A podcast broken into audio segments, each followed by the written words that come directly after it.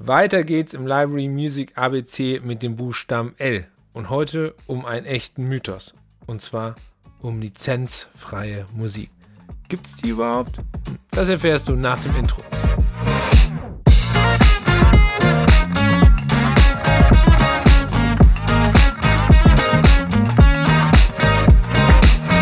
Wenn ich das Intro schon so wähle, dann kannst du dir ziemlich sicher sein, dass ich ein neues Geheimnis lüften möchte.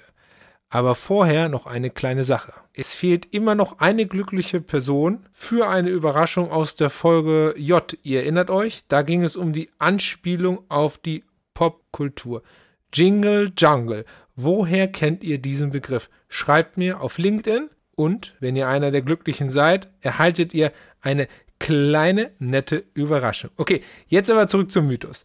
Der Mythos lizenzfreie Musik. Warum ist das überhaupt ein Mythos? Mach dir mal den Spaß und gib bei Google ein lizenzfreie Musik. Jetzt wird dir gleich auffallen, dass alle drei AdWords-Plätze, also das sind die Google-Werbeplätze, die ersten drei Plätze sozusagen vergeben sind. Also nicht die ersten drei Plätze der organischen Suche, sondern die ersten drei Plätze, die mit dem Wort Anzeige gekennzeichnet sind.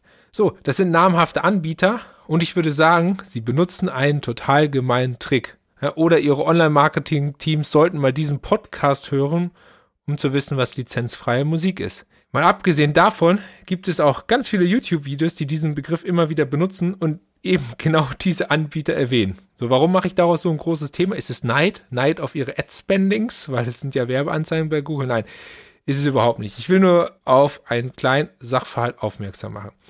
Lizenzfrei suggeriert dem Nutzer, dem Musiknutzer, dem Kreativen, dass er keine Lizenz zahlen müsste, aber all diese Anbieter wiederum verlangen für die Benutzung ihrer Musik Geld. Ja, das ist ja schon ein Widerspruch in sich. Wie kann etwas lizenzfrei sein, wenn ich dafür trotzdem eine Lizenz kaufen muss?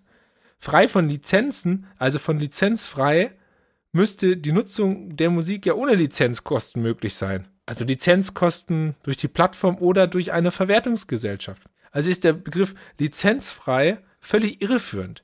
Und auch, wenn ich das jetzt als, ähm, als Geschäftsmann betrachte, ja, natürlich wird ein Anbieter, ein professioneller Anbieter von Musik immer auch eine Lizenz erheben für die Benutzung seiner Musik oder eben ähm, erheben lassen durch eine Verwertungsgesellschaft. Und das ist auch per Urhebergesetz nicht nur sein gutes Recht, sondern ehrlicherweise will und soll jeder äh, durch seine künstlerische Arbeit ja auch leben können. Und das geht in unserem Fall in der Musikindustrie hauptsächlich über Lizenzen und Tantiemen. Jetzt gibt es diesen theoretischen Fall, und es wäre auch praktisch möglich, dass man als Urheber ein Werk lizenzfrei stellen kann. Oder lizenzfrei stellt. Das würde sogar bei der GEMA gehen. Ja, leichtes Kopfschütteln, ich weiß, aber es würde tatsächlich gehen. Aber ehrlicherweise macht das in kaum einem Fall Sinn. Außer zum Beispiel macht er ein Werk, was für irgendetwas total toll gemeinnütziges benutzt werden soll und auch nie wieder für irgendetwas anderes benutzt werden soll. Das wäre noch ein Beispiel, wo ich mir denken würde, okay, da würde ich mir als Urheber vielleicht überlegen, dass es eine Möglichkeit wäre. Die einzigen Werke wiederum, die per se wirklich lizenzfrei sind, das sind die sogenannten gemeinfreien Werke, also Werke, deren gesetzliche urheberrechtliche Schutzfrist abgelaufen ist und diese beträgt 70 Jahre nach Tod des Urhebers.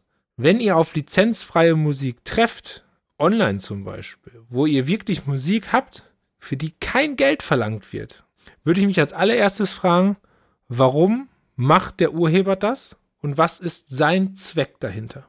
Und handelt es sich bei dieser Plattform, wo ihr diese Musik, wo wirklich alles kostenfrei wäre, wo ihr diese Musik herbekommt, ist die seriös? steckt da ein Anbieter hinter, der seriös ist. Und warum macht der Anbieter das?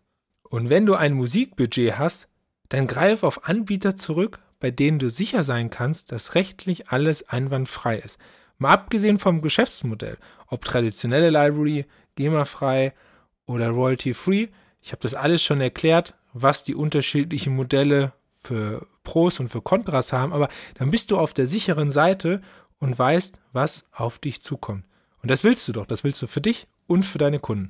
Und ich möchte, dass du morgen wieder einschaltest, wenn wir uns an den nächsten Buchstaben des Library Music ABCs wagen. Und da geht es um Metadaten.